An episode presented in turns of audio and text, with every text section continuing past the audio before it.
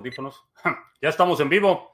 Hoy es martes 12, martes 12 de julio. Estamos listos para iniciar nuestra transmisión el día de hoy.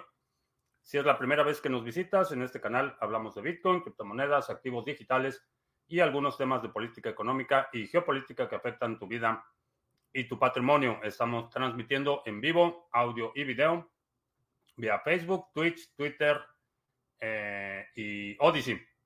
También tenemos nuestro live stream de solo audio vía Podbean. Eh, vamos a ver el precio de Bitcoin. Se está negociando en 19.303. Eh, empezó a bajar esta tarde. Vamos a ver cómo, cómo se comporta el resto de la semana. Eh, definitivamente interesante lo que estamos observando. Vamos a ver Odyssey, ya estamos en Odyssey, ya estamos en Podbean. Eh, hoy se dio a conocer la noticia de que Celsius aparentemente pagó una de sus principales deudas. Eh, me llama la atención que la mayoría de las deudas que ha estado pagando Celsius son a plataformas DeFi, eh, no son a no son préstamos convencionales y, llama la atención porque esas plataformas ejecutan las liquidaciones de forma automática. Si el colateral no cubre eh, el monto del crédito, se liquida la posición. No hay negociación, no hay abogados, no hay demandas, no hay necesidad de eh, eh, persuadir a nadie. Simplemente la plataforma ejecuta la función para la que está diseñada y no hay negociación, no hay ninguna concesión, no hay arreglos por debajo de la mesa eh, y eso es motivo de optimismo. Creo que vamos a ver un sistema financiero mucho más transparente en el futuro. Las deudas que todavía no están pagando, eh, no solo Celsius, sino fondos como Three Arrow Capital, eh, Voyager, que ya se declaró en bancarrota, Nexo, son los créditos en los que pueden hacer arreglos en lo oscurito pero no hay forma de discutir con el algoritmo o de corromper eh, al algoritmo. Eso me, llamó la atención, me parece un punto interesante a observar esta transición. También interesante, hoy la Reserva Federal publicó un documento y,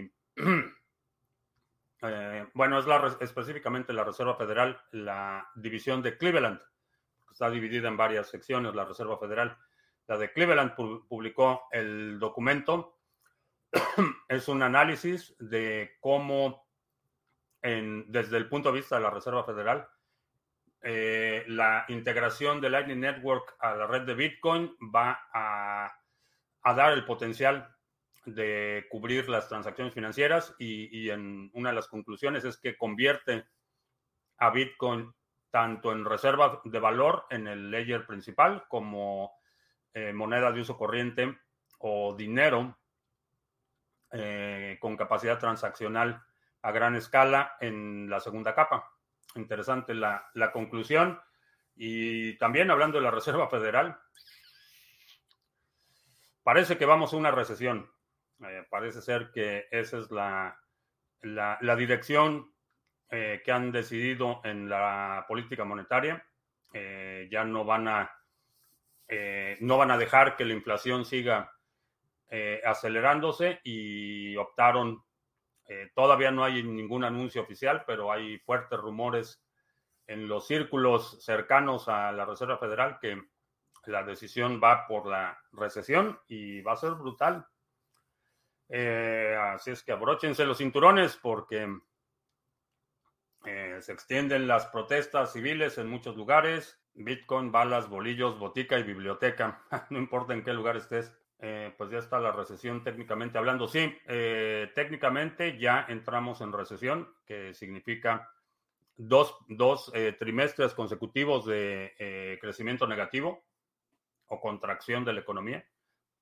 Y ya fueron los dos primeros trimestres de este año. Vamos a ver a quién tenemos. Astrea, buenas tardes, Whiskeyboard, Oscar en Criptos, eh, Tony, buenas madrugadas. Pepón Gil en Lomas Verdes, Procryptos en Medellín. Uh, ¿Cuándo es el sorteo de los seminarios? Es eh, durante la transmisión del lunes. El lunes vamos a hacer el sorteo en vivo. También el lunes tenemos un anuncio muy importante. No te pierdas la transmisión del próximo lunes, eh, que es 18. Lunes, ah, estoy viendo el calendario. Mm, sí, lunes 18. Vamos a hacer el sorteo y tengo otro anuncio importante ese día, peor que en el 1929. El nivel de apalancamiento y la exposición a derivados, el mercado de derivados, los mercados financieros, eh, los mercados de crédito son órdenes de magnitud mayor de lo que fue en el 29. Hay varios gráficos de la Fed que comparan métricas del el dólar contra Bitcoin. Creo que tiene que ver con el, estudio que estaba comentando de la Reserva Federal. Eh, Nenio, buenas tardes. Mercedes Juárez, la curva elíptica. En criptografía, la curva elíptica es el modelo de eh, derivaciones de una llave privada y al utilizar todos la misma curva elíptica, eh, la misma derivación, podemos eh, tener la continuidad en la operación, es decir, a partir de tu llave pública se le aplica esta, eh, digamos, fórmula de la curva elíptica y de ahí podemos derivar un número indeterminado de direcciones públicas. Teniendo esa llave pública, cualquier persona siguiendo la misma metodología con la curva elíptica puede predecir o puede identificar todas las direcciones asociadas porque es una, es una fórmula que permite la interoperabilidad.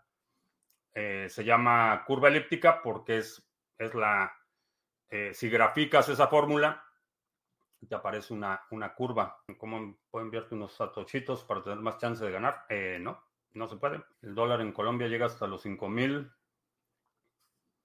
Ah, pero la TV dice que tranquilo, que ya tocó su techo. Pues eso implicaría que el dólar, digo que el peso colombiano tiene un piso. Y no es cierto. Se puede ir a cero. La recesión afectará fuertemente el precio de las criptos. Eh, va a afectar todo.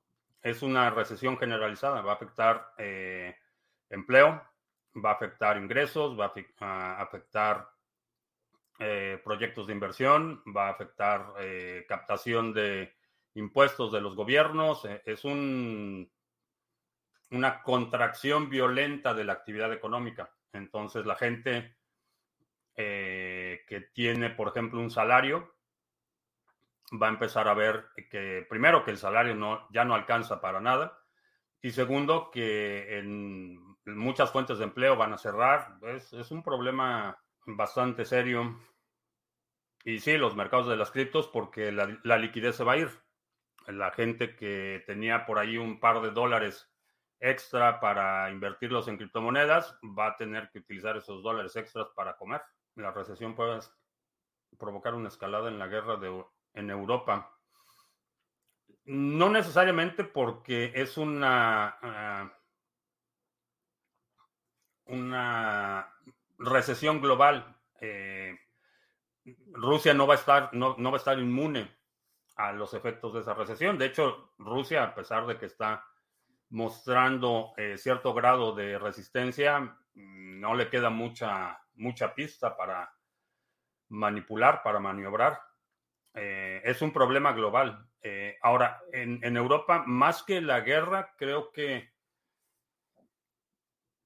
lo que vamos a ver en el corto plazo va a ser una escalada de violencia eh, civil, agitación social. Eh, ya eh, de esto habíamos hablado hace mm, probablemente dos meses o algo así, que eventualmente muchas de las armas que están entrando a Ucrania, tanto de Rusia como de la OTAN, van a terminar en, en el mercado negro en Europa ya hay identificados eh, eh, piezas de armamento, artillería, eh, rifles automáticos, municiones, que ya están llegando a distintos países de Europa.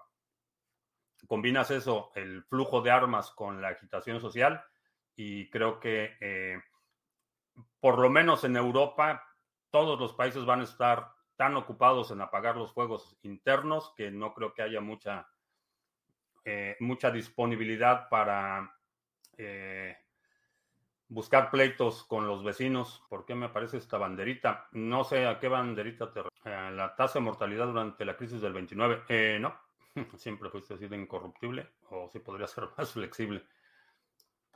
he tratado de vivir una vida honesta. Jamás vi un activo que pagase negativo en los mercados. Eh, no es que pagues negativo, es que si tú tienes acciones de una empresa, eh, eres parte dueño de esa empresa.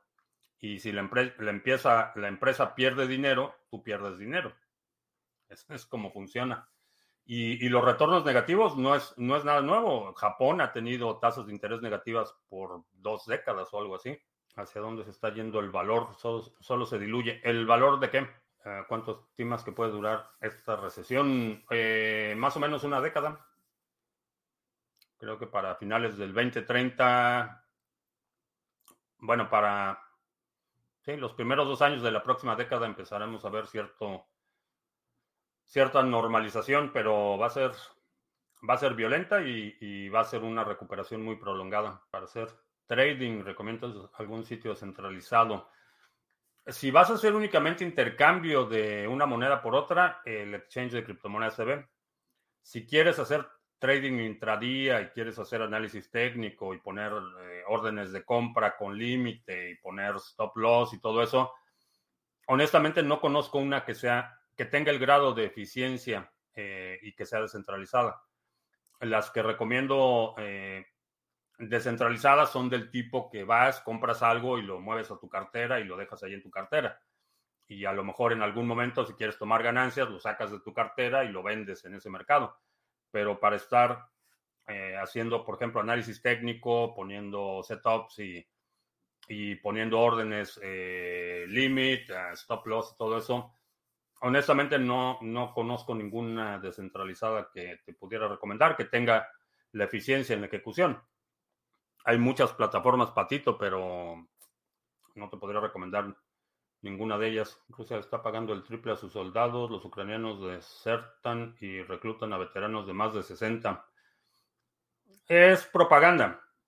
Eh, la misma propaganda se escucha del otro lado, eh, que están eh, enviando a gente con incapacidades al frente a pelear, que están mandando a los locales, a, los de las supuestas repúblicas separatistas, son a los que están mandando por delante y que no les están pagando. Eh, es un acto de propaganda y, el objetivo de la propaganda en una situación de guerra eres tú. Es, crear buena voluntad hacia tu causa. Entonces, eh, puede ser cierto eh, que están desertando,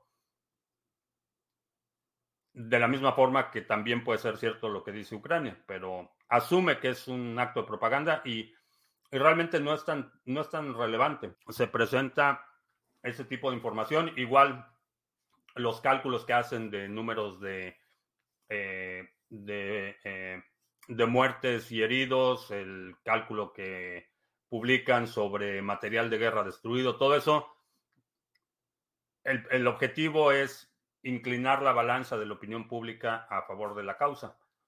Eh, asume que los dos están mintiendo en diferentes magnitudes. ¿En qué país crees que no sufre tanto? ¿Desde América, Europa o Asia? Generalmente los países pobres son los que van a, no van a sufrir tanto las consecuencias porque ya son países pobres. La gente está, está habituada a la subsistencia. Creo que el shock más grande va a ser en Europa y, Norteamérica, particularmente Estados Unidos y Canadá. Ahí es donde va a estar el shock social más, más violento.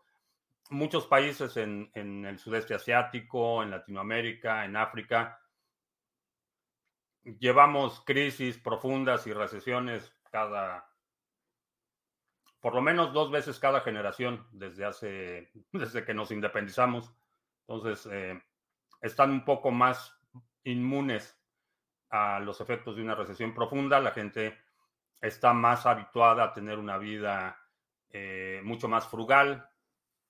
El shock aquí en Estados Unidos, Canadá, Europa va a ser bastante violento. en esta recesión, ¿cómo invertirías mil, mil qué? Mil dólares, lo pondré en Bitcoin.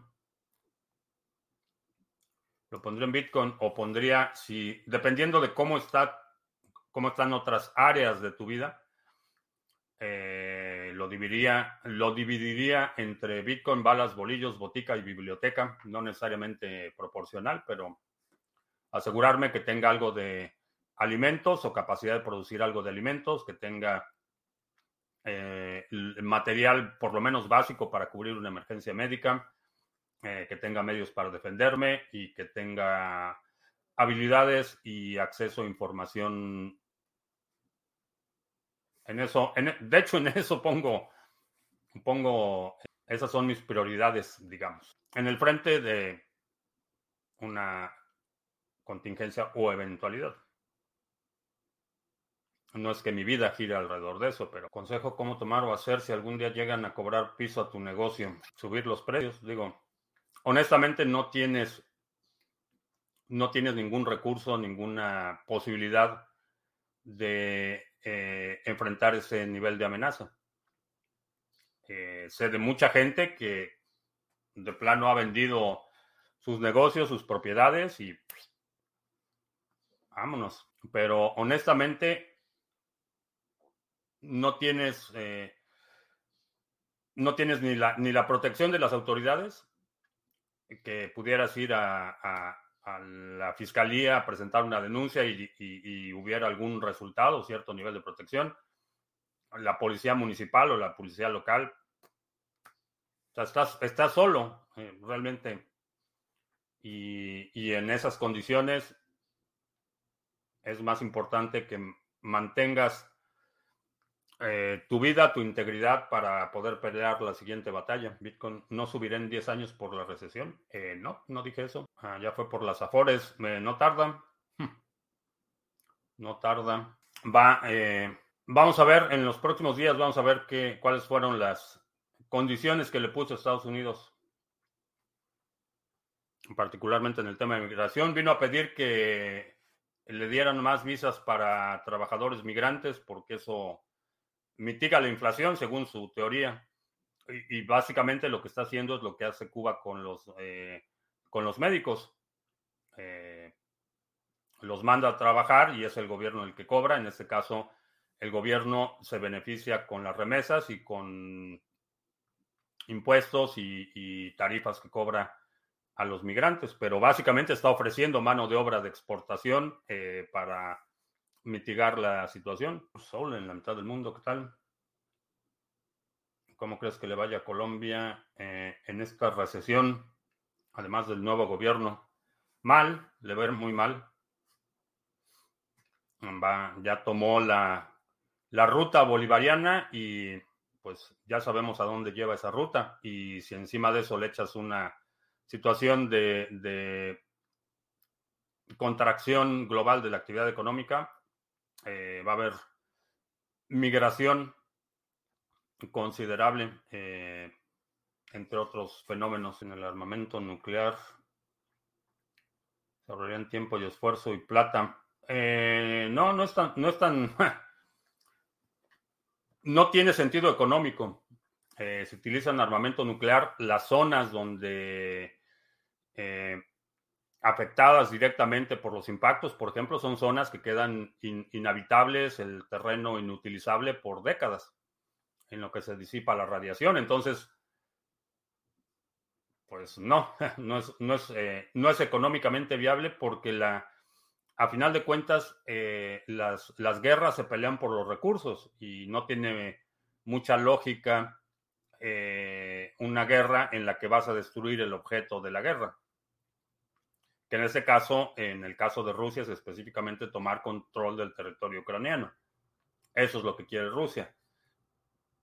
No le va a servir de mucho tomar control de un terreno eh, que está totalmente devastado y que es inutilizable. Esta semana Estados Unidos estuvo exportando su inflación en cantidades, lo sintió el euro y el peso colombiano y el chileno. Mm, no exactamente. No, digo, no es esta semana. Lo que estamos observando es un proceso irreversible y que se está acelerando, pero, pero no es que esta semana haya exportado particularmente más, es, es la consecuencia de acciones que se han tomado desde particularmente el final de, de, la guerra de Vietnam, 72, 71, 72, eh, donde el, el, nuevo orden mm, posterior, particularmente la Segunda Guerra Mundial, se basaba en eh, acceso a mercados internacionales a cambio de participar en los mecanismos de seguridad.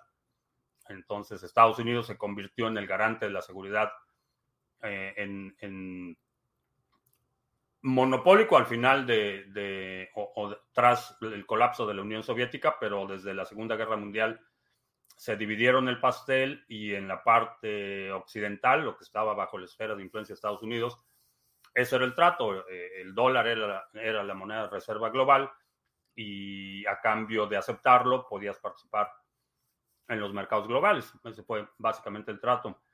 Ha tenido distintas iteraciones. Podríamos considerar que eh, la eliminación del patrón oro en 1971 fue lo que aceleró eh, este proceso de exportación de la inflación, pero, pero los países que que realmente absorben la inflación eh, son los países, primero, los, a los que primero les pega son los que están dolarizados.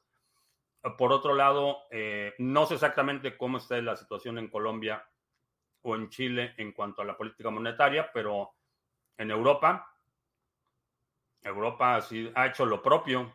Europa ha devastado el poder adquisitivo del euro de forma acelerada. La, razón por la que la paridad del dólar y el euro es uno a uno no es tanto que el dólar se esté apreciando, es que el, euro está perdiendo valor rápidamente.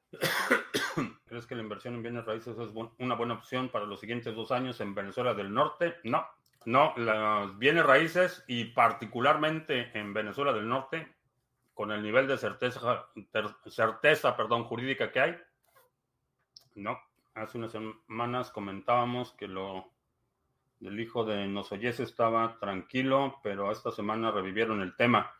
Eh, sí, lo revivieron porque amenazó a, a, Peña Nieto con investigarlo. Y creo que lo comenté la semana pasada, que no iba a pasar nada, que, que si se atrevía a romper el pacto de impunidad, que lo que íbamos a ver eran más videos de la corrupción de, los cuatreros. Y efectivamente hoy dijo que no, que no tenía pensado fincar cargos de, por corrupción ni nada por el estilo, que simplemente querían investigarlo para saber. Le hablaron y le dijeron, sabes que tenemos más videos, así es que te me vas calmando. Ucrania tiene recursos que Rusia desea, sí. Eh, la parte lo que le falta de la parte de acceso al mar, al mar Báltico, eh, tiene el cultivo, en las tierras eh, ucranianas son, son planicies y eso es algo que, que Rusia no tiene. No tiene planicies, eh, digamos, al sur. Si ves cómo está ubicado el mapa, la, posición de Ucrania con respecto a Rusia, Ucrania es un país muy plano, eh, geográfico, topológicamente es muy plano y es conducente a la cosecha de granos a gran escala.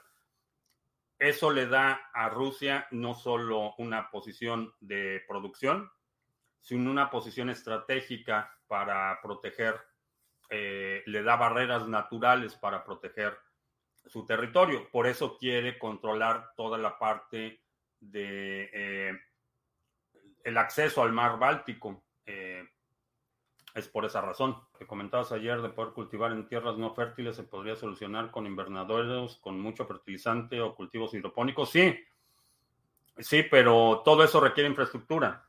Y para iniciar un proyecto, eh, no puedes eh, asumir que vas a empezar hoy y, para final del año ya tienes producción. Eh, inclusive los productos más rápidos, por ejemplo, lechugas, eh, lechugas de que pones la semilla, de que germina, a que puedes empezar a cosechar La lechuga, 35 días aproximadamente. Si cultivas las hojas, si quieres una cabeza de lechuga completa, a lo mejor entre 45 y 60 días. Entonces, imagínate un proyecto de gran escala para producir mucha comida. No es algo que puedas hacer de la noche a la mañana. Tú lo puedes hacer en tu casa. En tu casa sí puedes poner ahí un, este, unos anaqueles y puedes hacer tus conexiones y producir para ti. Pero hacerlo a gran escala no es fácil. Y por otro lado, todo lo que es hidroponía, el tipo de, fertilizantes que se utilizan, eh, aunque son hidrosolubles, son, tienen los mismos elementos químicos. Eh, necesitas nitrógeno, necesitas potasio, eh, urea para el fertilizante, o sea, son los mismos componentes que se utilizan en la agricultura a gran escala, pero simplemente se procesan distinto. Los elementos básicos, los, los minerales, eh, los nutrientes básicos son exactamente los mismos. Lo la única diferencia entre, por ejemplo, la, eh, el mar negro no báltico, sí, perdón, el mar, el mar negro. Eh, la única diferencia entre el, un terreno que tiene el, que está dilapidada la tierra por el monocultivo y la hidroponía es el soporte de la planta. Son, son eh, sustratos inertes. Lo, que hace la diferencia es el insumo, los, los eh, agregados en forma de eh, fertilizantes. Entonces, realmente solucionas el problema parcialmente. la hidroponía en general tiende a ser más eficiente en el uso de agua, por ejemplo, porque son sistemas cerrados donde el agua se recircula, eh, a diferencia de la agricultura convencional donde es abierto y el agua se eh, absorbe en el subsuelo. Esa es una, una, de las diferencias. ¿Qué tal la hora de calor? Eh, está, hoy está un poco más tranquilo. Ayer sí estuvo bastante, bastante pesado. tenemos que hidratar. Sí, le llevamos, bueno, tienen su ventilador, tienen su ventilador tienen una, fuente que les ayuda a introducir humedad en el aire eh, y les llevamos hielo un par de veces al día, sobre todo cuando está ya la parte más, más pesada del sol, eh, les llevamos hielo y tienen allí este, unos protectores toldos básicamente para que filtran la, luz, eh, tienen sombra, tienen plantas, hace calor, pero estamos haciendo todo lo posible para que no sea tan, tan violento. Y tienen ventiladores también en, adentro de gallinero donde están los nidos y en la parte de abajo también donde están los comederos y todo eso también ahí tienen otro ventilador. O sea que también cuidadas. Escuché que el siguiente estado en colapsar eh, será el salvadoreño por haber apostado a Bitcoin. ¿Crees que pueda evitarse? No lo creo, no creo que sea el salvadoreño. Eh, independientemente de la inversión que, tiene en Bitcoin, el, flujo de capitales se ha acelerado enormemente en los últimos, eh, de hecho en el último año, desde que se anunció la ley Bitcoin, han, ingresado muchísimos capitales en inversiones de infraestructura, turismo, han, han aprovechado esa oportunidad independientemente de Bitcoin. Creo que hay otros estados que están en una posición mucho más vulnerable. Particularmente El Salvador está en un proceso en el que está generando mucho más actividad económica interna, pero todavía tiene una diáspora enorme. Eh, no he revisado los datos en los últimos dos años, pero la última vez que lo chequé había más salvadoreños fuera del Salvador que en El Salvador. Mismo caso que el estado de Zacatecas en México. Hay más zacatecanos en Estados Unidos que en Zacatecas. Pero todavía la diáspora de salvadoreños aquí en Estados Unidos es impresionante. Hay, hay, hay literalmente millones de salvadoreños y sus descendientes viviendo aquí en Estados Unidos. Entonces todavía tiene acceso a una enorme fuente de financiamiento por la vía de las remesas, que en una situación de una crisis muy, muy grave, los salvadoreños viviendo aquí en Estados Unidos van a seguir ayudando a sus familias en El Salvador. Entonces, esas remesas, ese dinero, aunque se ha desacelerado un poco, va a seguir fluyendo al Salvador. Entonces, su posición creo que es más fuerte que, que la de otros países. Es una tomadura de pelo. En general, creo que, bueno, soy, soy muy, muy reacio a aceptar el pensamiento dogmático, venga de donde venga, ya sean eh, supersticiones de la edad de bronce o sean supersticiones de la edad espacial. No dejan de ser supersticiones. La migración regulada, ojalá lo apoyen. Estados Unidos necesita mano de obra y México la tiene. Eh, no. Eh, Estados Unidos no necesita la mano de obra. Ese es parte del problema. necesita hasta cierto nivel pero cuando se reduce la actividad económica, que es lo que estamos observando, también se reduce la demanda de empleos. Eh, y todos aquellos empleos eh, que la población que podía trabajar en el sector agrícola está siendo también desplazada. Entonces, eh, la gente con, por ejemplo, menores habilidades o, menos, menores niveles educativos o cosas así, ya no están trabajando en McDonald's. Eh, McDonald's está automatizando todas sus unidades. Hay una empresa que acaban de recaudar, eh, no me acuerdo si 20 millones de dólares o algo así, que lo que están haciendo es que ponen monitores y en lugar de contratar empleados locales, contratan a gente en Nicaragua, en El Salvador, en Honduras, y ellos son los que te atienden, pero les pagan dos dólares la hora a diferencia de los, de los 7, 8 15 que tendrían que pagar acá.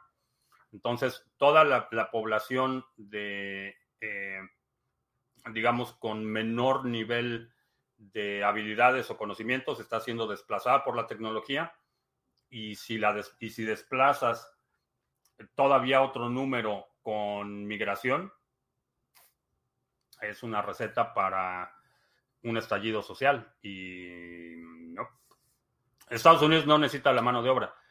La aprovecha porque es más barata, pero no la necesita. Y la otra es que no necesita que sean mexicanos. Esa es, otra, otra cruda realidad. Eh, ah, como lo vimos durante la expansión del ferrocarril hacia la costa oeste, eh, pues si los mexicanos no estaban disponibles porque estaban peleándose eh, en algún lado con los franceses, pues los chinos se pusieron a construir las ferrocarriles y cuando los chinos no querían, pues los irlandeses o quien fuera. Eh, por eso es que eh, el incentivo, cuando está el incentivo de oportunidad de trabajo, el que tiene la menor oportunidad es el que la va a tomar. Entonces, si, si por alguna razón se encarece mucho o, parece muy oneroso la mano de obra migrante mexicana, pues va a ser salvadoreña o va a ser hondureña y, si esa también se encarece, pues va a ser africana o va a ser pues, del China o de Vietnam o de donde sea. Ese es el, el problema. Pero lamentable, lamentable que, que ese sea su plan eh, para mitigar la inflación, mandar a la gente al exterior para que manden remesas, pasar mi BTC de un exchange a Bitso, de Bitso a una cartera fría, el BTC ya me pertenece o necesito el exchange para negociarlo nuevamente. No, una vez que lo retiras y ya está en tu cartera, tú puedes hacer con él lo que mejor te parezca. ¿No crees que el camino bolivariano es el mejor camino para desprenderse de la inflación de Estados Unidos y una buena vez tener un portafolio en yuanes? Por supuesto, es comentario de nuestro corresponsal del metaverso. Pues ve a Venezuela. Ve a Venezuela y dime si el, camino bolivariano es el correcto. Las gallinas son más resistentes al frío o al calor. Depende mucho de la raza. Eh, hay algunas que están que son más resistentes al calor, otras que son más resistentes al frío, pero en general eh, son más resistentes al frío. No solo por su metabolismo, sino obviamente por su plumaje y también socialmente son, eh, son animales eh, gregarios, les gusta estar en grupos y Si hace frío, pueden estar juntos y, mitigar el efecto del frío. Con el calor es más difícil. Y no sudan las gallinas. Entonces, también el mantener la temperatura muy alta es problemático. En Argentina, los peronistas quieren implantar un salario universal apoyados por el Papa. No me entra en la cabeza cómo pueden reclamar pan sin trabajar. Esa es la promesa del comunismo. Van a, van a repartir la pobreza. Las piernas de pollo de Satoshi. No, no están bien. No, no lo vendo en partes. Satoshi va, va a tener una vida larga, próspera y cuando llegue su momento, pues llega su momento y será enterrada con honores. Ha caído mucho de precio sus últimos días. ¿A qué crees que se deba? Eh, no he estado checando el precio de ADA. Eh, si te refieres en dólares, vamos a ver en cuánto está en dólares. Mm, vamos a ver la gráfica de una semana. Está en 41 centavos en este momento. Y en una semana el máximo fue de 44 centavos y ahorita está en 41.98. O sea que no creo que haya bajado. No, vaya, en mi opinión no ha bajado mucho. Vamos a ver en Satoshis. El mínimo fue 2134, el máximo 2289, 2164 en este momento. Pues, en mi opinión, se ha sostenido bastante bien, Ada. ¿Cómo puedo verificar el, retorno de un negocio cuando me lo ofrecen? ¿Hay algún sitio oficial confiable donde se puedan verificar los números? Depende de qué tipo de negocios. Eh, depende del tipo de negocio. Si es un negocio tradicional físico, pues deben tener ellos los eh, depósitos, retiros, declaraciones de impuestos, etcétera. Eh, si es un negocio virtual, eh, lo primero que tienes que hacer es verificar exactamente cuál es la actividad que están llevando a cabo y quién paga, quién es el cliente, si es un cliente, un consumidor, cliente final, usuario, si es business to business, hay, hay muchas consideraciones. Cierto que Gates cultiva sus acres desde el móvil sin humanos con inteligencia artificial incluida. No, no lo sé, no he visto tal cosa. Pero sí, la agricultura a gran escala ha sido uno de los sectores que ha tenido mayores niveles de automatización. Eh, han desplazado muchísima gente. Hay todavía algunas actividades que por su naturaleza no se pueden mecanizar. Eh, por ejemplo, el cultivo de algodón. Hay algunas plantas que no hay especies híbridas que puedan estandarizar, eh, por ejemplo, el tamaño de la planta, que eso es lo que hacen con la soya, con el maíz, con todo lo que se eh, cultiva a gran escala, está muy estandarizado. Entonces, ya sabes que la máquina, por ejemplo, las papas, no sé si has visto la siembra de papa a gran escala, la semilla de la papa de cuenta que son clones unas de otras, son prácticamente del mismo tamaño y, ya tienen una máquina que saben a qué distancia va, eh, qué profundidad, con qué frecuencia siembran las papas y para cosechar lo mismo. Ya saben que esta variedad de, planta de papa va a crecer a, no sé, un metro y tienen un rango ahí de un par de centímetros, pero las máquinas eh, son muy precisas, eh, las plantas están muy estandarizadas y hay algunas que no es tan fácil hacer esa mecanización del cultivo. Entonces requieren todavía mano de obra, pero ah, parte de la economía basada en crédito y créditos eh, con tasa prácticamente cero incentivan la automatización. Ah, cuando voy a programar la actualización del básico de trading? El básico de trading va a ser la primera semana de agosto, el sábado 6 de agosto, va a ser el seminario de básico trading en vivo. Va a ser actualización de la metodología, no va a cambiar significativamente, pero vamos a hacer ah, algunos comentarios pertinentes al estado actual de los mercados y también vamos a incluir las oportunidades que estoy viendo en DeFi para transacciones. Bitcoin cae por debajo de los 10.000, se demora más de 5 años en recuperarse y marcar un nuevo all-time high. No lo creo porque el halving queda en 664 días o 660 y algo días. Es que no creo que cinco años. James Corbett hizo un documental hace poco sobre el origen de la propaganda. En 1920 resulta que el sobrino de Freud inventó el término public relations y asesoraba campañas publicitarias y políticas, el arte de la manipulación. No, ese, la, la, propaganda ha sido una herramienta eh, milenaria. Desde que inventamos el lenguaje escrito, eh, hay evidencia de actos de propaganda. Por ejemplo, hay evidencia de eh, murales y, mensajes escritos de los romanos, por ejemplo, que eran actos de propaganda. Eh, lo mismo sucedía en, en la época de la invasión vikinga, las primeras oleadas de eh, vikingos en, lo que hoy es Inglaterra también había muchos actos de propaganda. Alguien que refinó impresionantemente el arte de la propaganda política y la propaganda de guerra fue eh, Genghis Khan. Genghis Khan, los, los, los eh, mongoles eran expertos en el arte de la propaganda y parte de eh, la reputación que sobrevive hoy en día de Genghis Khan es propaganda.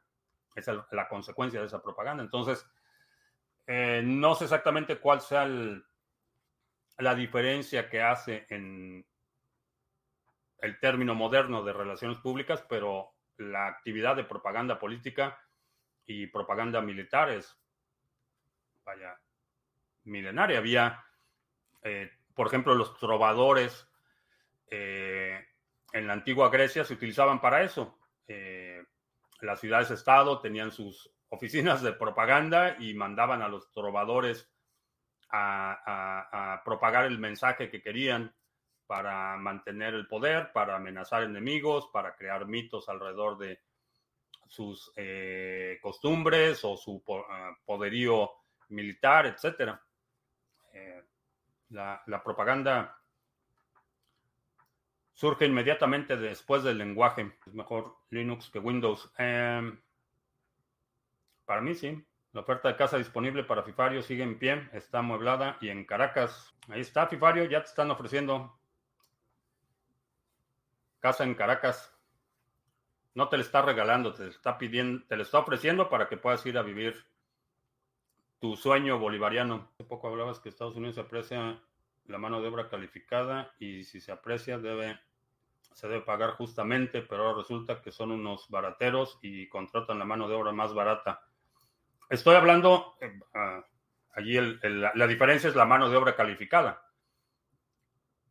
Para las, la, mayor, eh, la mayor parte de las actividades agrícolas que requieren intervención manual, lo único que necesitas, y, no estoy minimizando el, el valor o el esfuerzo, quiero subrayar, no estoy diciendo que sea un trabajo fácil, pero no es algo para lo que necesites muchas horas de entrenamiento no es algo para lo que necesites eh, conocimientos muy especializados o actualizaciones constantes.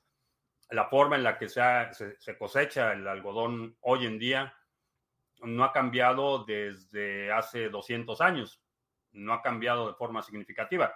El proceso posterior sí, pero lo que es la cosecha, por ejemplo, no, no es muy distinta de lo que era hace 200 años. Eh, lo mismo sucede con cultivos como el eh, espárrago, por ejemplo, eh, sandías.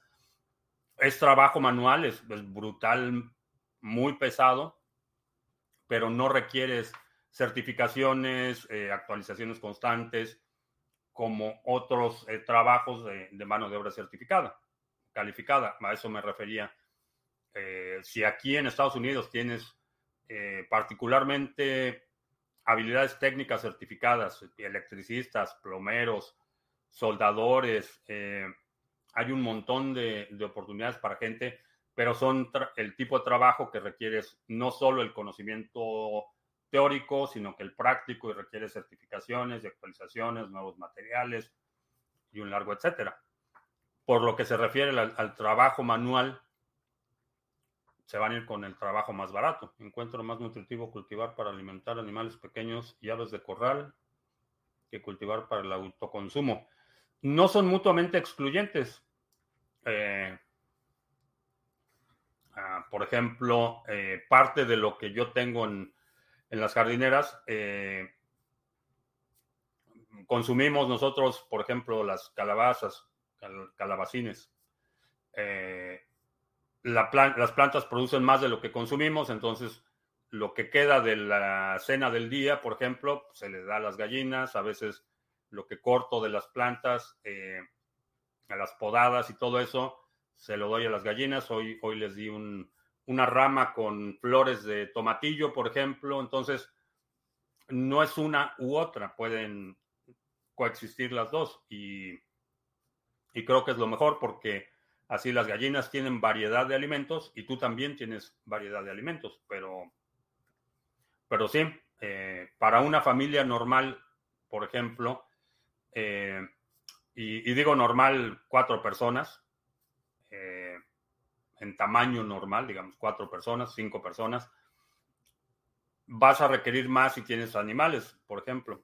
Entonces, simplemente pones más y parte de lo que no consumes o parte o, cultivas algo específicamente para los animales. Por ejemplo, tengo eh, plantados girasoles y el objetivo de esos girasoles es para preservar las semillas y esas semillas se las doy a las gallinas. Entonces, coexistimos. El link para el concurso, sí. Ahí está el enlace para el concurso. Eh, bueno, no es concurso porque no se requieren habilidades, es sorteo. Eh, es un sorteo, eh, iniciativa de la dueña de mis quincenas. Vamos a regalar acceso a seminarios de criptomonedas CB y lo único que necesitas es visitar este enlace, llenar el formulario, que lo único que pido son tu nombre de usuario y en qué plataforma nos escuchas para que te podamos contactar si eres ganador. Y eh, opcionalmente en qué país estás. Eso es mera curiosidad mía, pero no necesitas responder esa pregunta. Con eso voy a compilar una lista, se la voy a dar a la dueña de mis quincenas y ella va a seleccionar al ganador o ganador. Ahí está el enlace en la pantalla y si nos estás escuchando en el podcast, eh, Está en la descripción del podcast para que lo cheques. Es un, está en la primera línea de la descripción del podcast. Arturo reportándose después de un largo receso. Qué bueno que estás por acá. Lo que está pasando en los países latinos es que los fondos buitre están sacando lo que robaron para invertir en las tasas de interés que ofrece Estados Unidos. Llega un punto en, en, en la historia de cualquier país o cualquier región o cualquier entidad que llega un punto en el que ya no puedes echarle la culpa a los de afuera. Y ese es el caso de Latinoamérica. Latinoamérica ha estado sufriendo de los mismos males desde que se empezaron a independizar de la corona española. Que no digo que sea malo o que sea consecuencia de que se hayan independizado.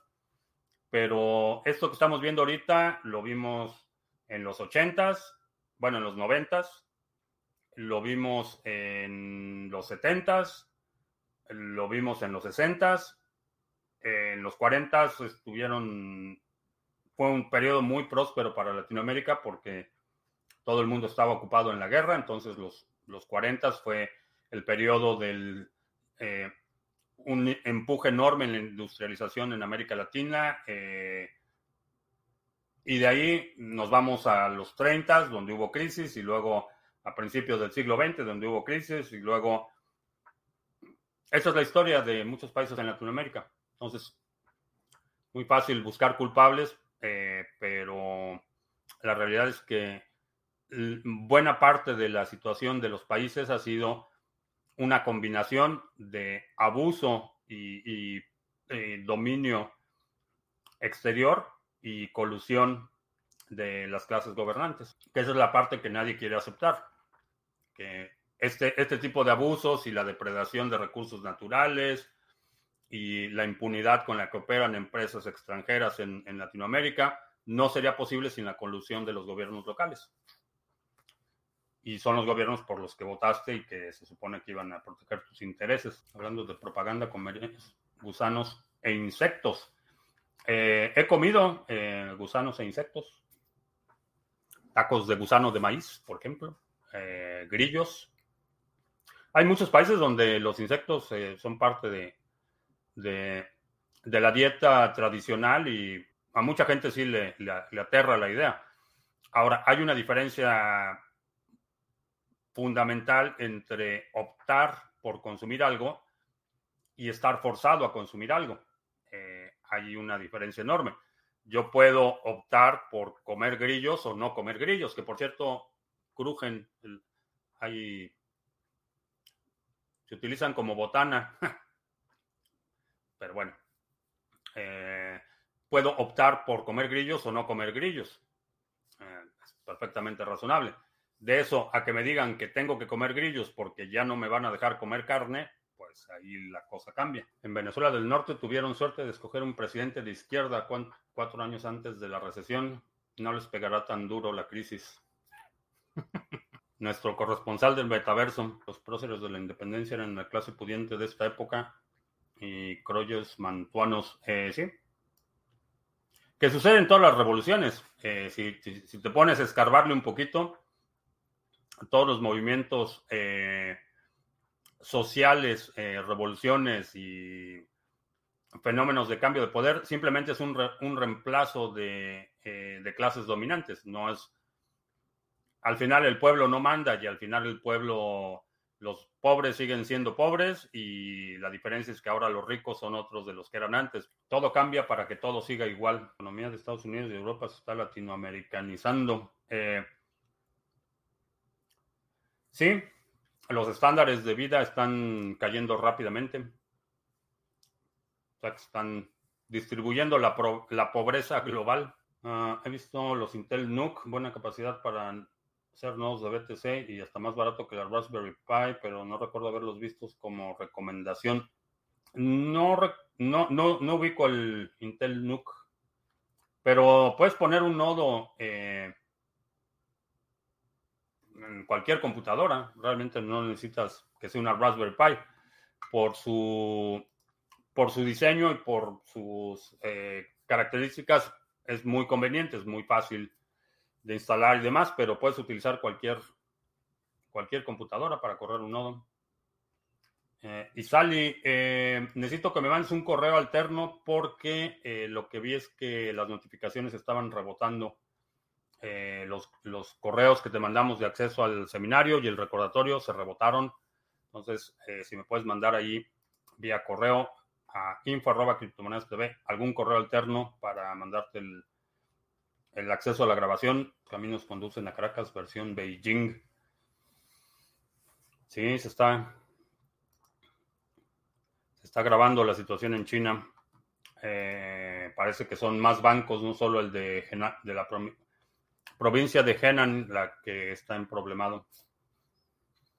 Eh, bueno, vamos a hacer anuncios porque ya, ya se nos está haciendo tarde. Si tienes ADA, Ontology, Waves, Harmony One, Band eh, y quieres participar en el consenso, obtener recompensas por validar bloques con los pools Sarga, ahí está la página sargachet.cloud. Eh, es una página que concentra todos los recursos de Sarga, los pools de staking, los pools de minería, otros proyectos que estamos trabajando. Chécalo en sargachet.cloud. Aquí ya cada pool tiene su sección dedicada con recursos, eh, tutoriales, ayudas, preguntas frecuentes, etc.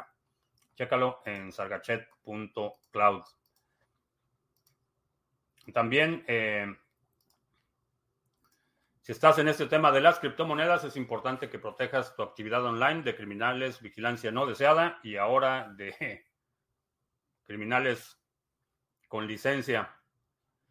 Eh, para eso utilizo NordVPN. Es una solución que he estado utilizando y recomendando, desde hace tiempo.